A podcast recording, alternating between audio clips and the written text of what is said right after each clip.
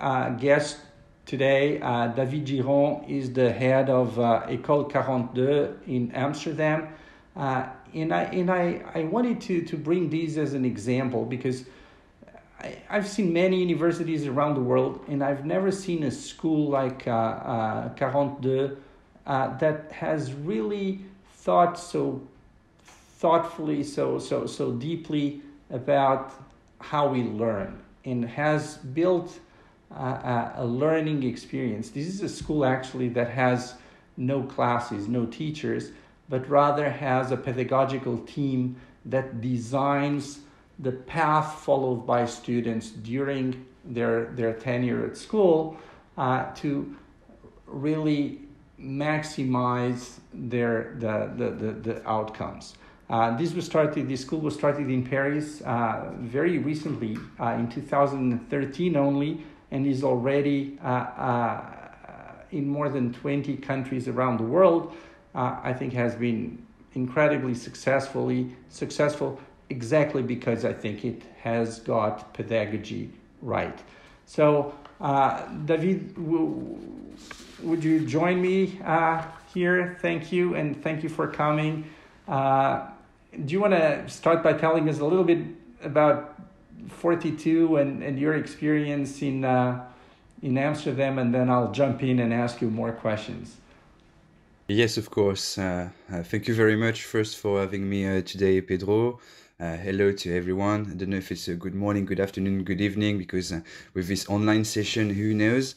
So, my name is David Giron. As you can hear, uh, I am French, but I also happen to be the director of um, Amsterdam's 42 school uh, called CODAM. And uh, before that, I was uh, lucky to be part of the founding team of the 42 school in Paris back in 2013. And uh, the idea behind uh, this school was to try something completely new in terms of pedagogy. Uh, instead of relying on the well known um, um, scheme, let's say, uh, of the teachers teaching to a classroom, something that has been there like forever, we wanted to shift the paradigm completely and try a real actual implementation of what's called peer learning. Uh, the idea is that the, the students themselves are going to be active in the way they learn instead of let's say waiting passively in the amphitheater that the teachers are going to push the knowledge towards them so I know that's something that is discussed a lot, but the implementation of such a model has some radical implication on uh, how the students will actually behave and learn in the school.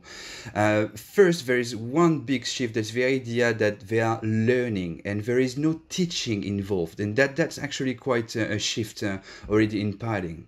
Uh, the, the, students will rely on each other uh, to, to learn something, to reach a goal of knowledge uh, by solving problems. For, for us, it's project, but it's because we are working with uh, computer science, so it's solving a computer problem, but it could be any kind of uh, of problem anywhere.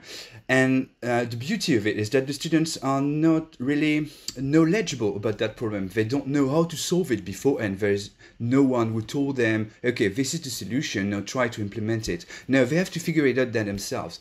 And that is absolutely brilliant because that's a way for the for the students to actually acquire the knowledge and not just hear about the topic. We all have these students at the back of the amphitheater who don't really uh, listen or pay attention, and that's a shame if you ask me. But with this model of the students learning with each other and solving a problem, you're sure that when the problem has been solved, they actually understood it because they had to fetch that knowledge. They had to actually implement the solution for it to work. So that's that's really something that I, I personally find brilliant and that has been yielding some astounding uh, results so far. But there is a bit more to that, and I think that's also why this model is so amazing. For me, one of the biggest problems with the teacher-based uh, uh model is that the teacher is going to teach something that is um, specific in time. That's that's that's a, a topic, a class that is part of a context that is framed in time. And when you come to programming, for instance, because that's the field where I'm, I'm, an expert, what we were teaching in university like 10 or 20 years ago is mostly irrelevant nowadays and it's it will be even more irrelevant in 10 or 20 years from now there's an analogy i use all the time that's with the, the, the phones that we have in our pockets uh, remember back in the, two, 10, uh, the 2000s for instance the phones we were using were something like the nokia 3310 or so that that's insane when you think about it. Right now, we all have this beautiful smartphone. My point is that the students at the time were learning at university some programming, but dedicated to that kind of technology. Nowadays, the students are learning at the university all the technology and the stacks that are related to this piece of device. But what about in 20 years from now? Who can say what the phones will look like in 20 years from now and what kind of technology and what kind of programming stack will be necessary to de develop and program on these devices? I say no one can. The point of what I'm trying to say is that if no one can tell which kind of technology will be uh, relevant by then, then I think it is pointless to try to teach these specific topics. Instead, what is relevant is to have the students learn to learn. And if you should remember one key idea that I'm going to tell today, it should be this very, very idea of learning to learn programming, computer science here is just an excuse. The very relevant thing is that Thanks to this method of learning to learn, we are sure, we are sure that the students will acquire, acquire the good habits, the actual work ethic to get to the information, to acquire the knowledge, and to be able to solve some challenges that are not there yet. I mean, in 20 years from now, it will be like the day we were at school. Okay, there's a new problem, a new technology. Where is the documentation? Where are the people relevant to that? And it doesn't matter if I learned about C++ or Java when I was at university. What matters at this very moment is I'm able to reach for the good ends, the good channels to eventually become able to solve this problem. So that is in a nutshell what 42 and the 42 network is trying to do, to try to have a paradigm shift in the way education is approached. Well, I, I, I, I can understand why you're you're so excited, and I am myself too. Uh, one aspect that I that I think is also quite relevant is is these uh, uh, how this platform for learning is built and how you uh, allow people to pace themselves to to set their own pace of learning. Uh, how you incentivize people to collaborate with uh, you know gamification tools you know giving them points and badges and creating tribes and stuff like that uh, do you want to just briefly tell us about that Yes, of course. So, since we don't have uh, any of the classic elements of a, of a school, I say we have no teacher, no classrooms, no semesters, no whatsoever. So, what do we have?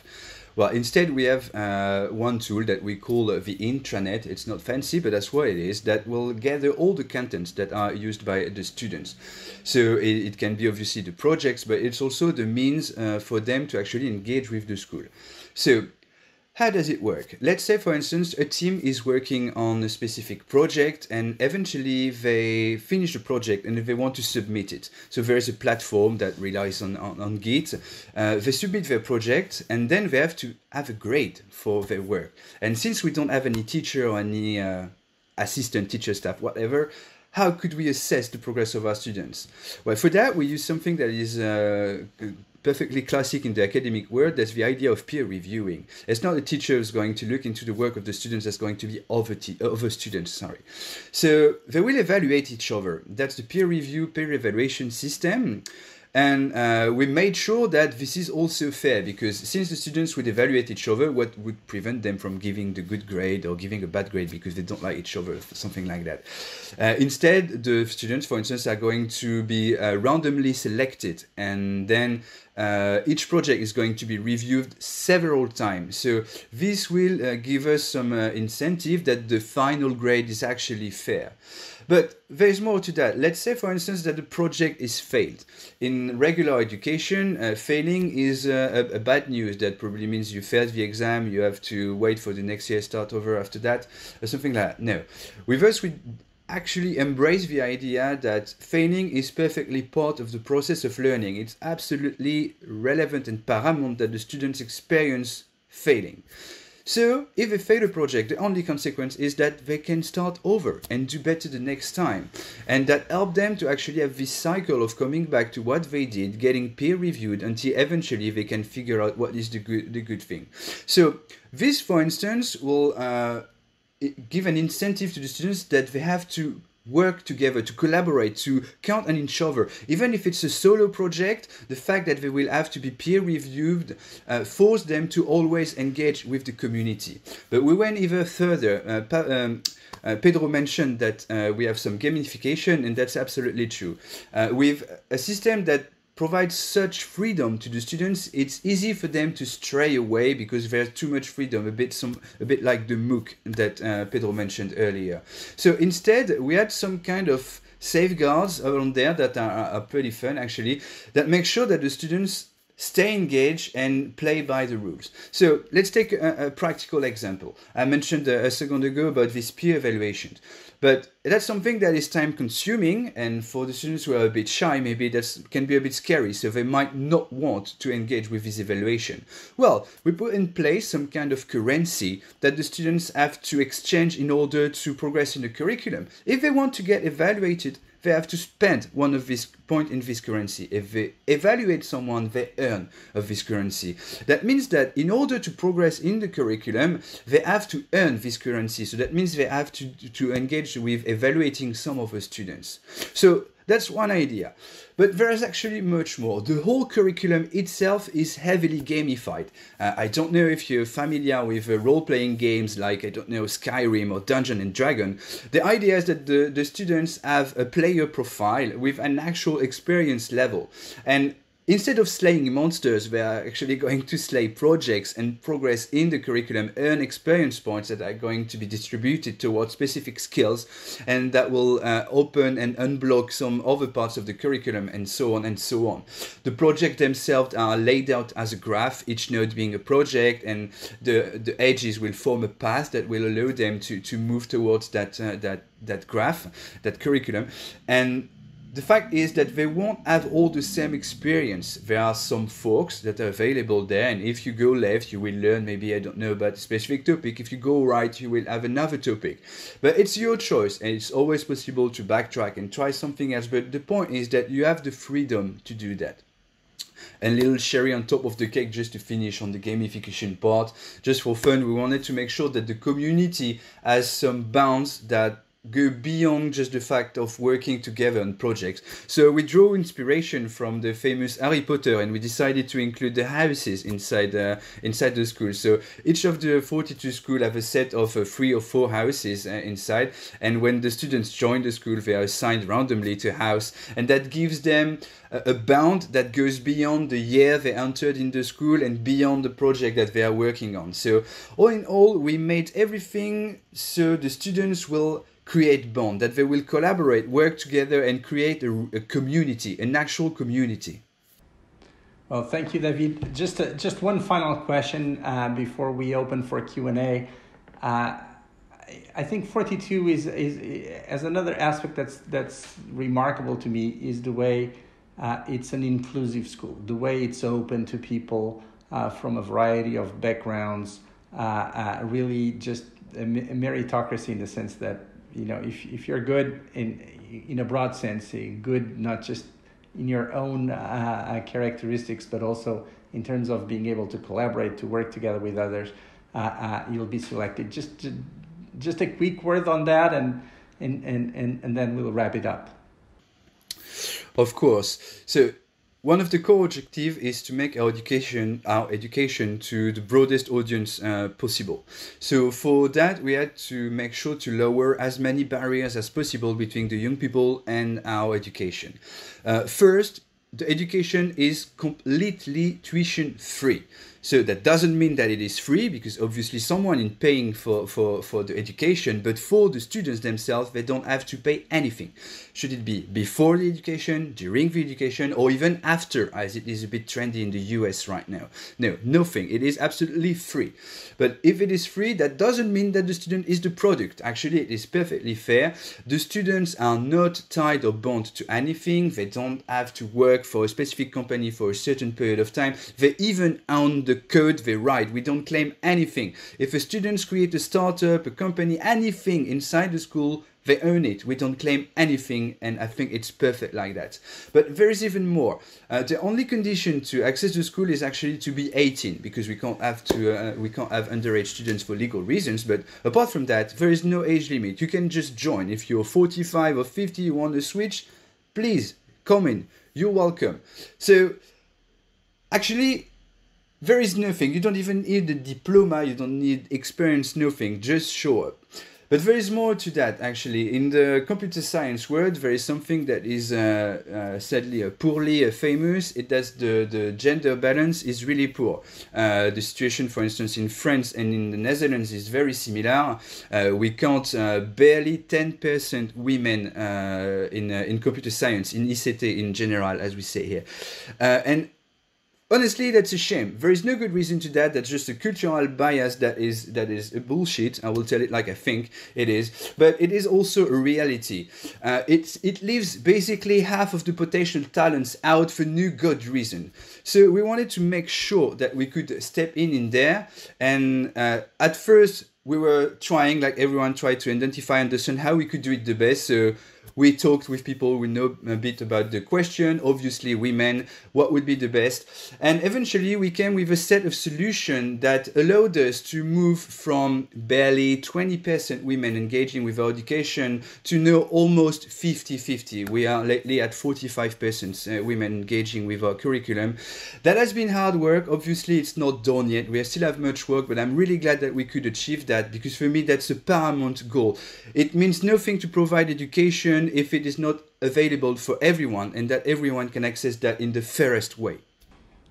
Well, thank you, David, and thanks for sharing with us the, the experience of, of 42. Uh, I think this is a, a, a very interesting example of a, a radical new approach uh, to the learning experience of students, one that I think undoubtedly uh, should be considered by universities around the world who are thinking uh, uh, about how they're going to evolve their methods. Uh, this is not obviously suitable for everybody. I think there's uh, room for, for many different approaches. Uh, as a final me- message, I think, is, is really uh, universities who want to, to do well over the next decade or so really have to think about their clients, you know, the, the, the students and how they uh, learn, how they progress, how they evolve, how they change their, their lives. Uh, and this is ultimately what's going to decide uh, the schools and the universities that do well uh, and those that don't. Um, regarding the learn to learn that David was uh, talking about, that's a, a very relevant and up to date question that everyone is making at this point, not only universities but corporates. They're trying to change their competency model to a more learn to learn approach but they're struggling to do so. So, do you have any type of recommendation regarding the way uh, both companies and, and universities can start the journey of introducing methodologies and approaches to a learn to learn culture in their in their organizations? Yes. Um, so my advice would be that the the role of the teachers have to shift instead of uh, being the holder of the knowledge that wants to transmit it to the students, they would have to be, uh, let's say, the, the game master. Sorry for the analogy, but the idea is that first you have to, if you want to transfer from a teaching model on a topic to a peer learning model, first you have to map the knowledge. You have to create a map of the knowledge you want to, to, to give to your students. So you have to break down all the, the logical unit into smaller and smaller, smaller units until you have this graph of knowledge, this map of the knowledge on the topic you want, you obviously have some areas that goes together and that you can identify some bits that work well together. And this could become a project that the students are going to work with because a project is not just a problem to solve. For the students it is but when you create the content it's actually for you the media that you're going to use to have the students discover the knowledge you want. It's not just for the sake of solving a problem finding a solution. No, there is something to learn with that. For instance, if I'm talking about, I don't know, programming and algorithmics, I want the students to learn about the sorting algorithms.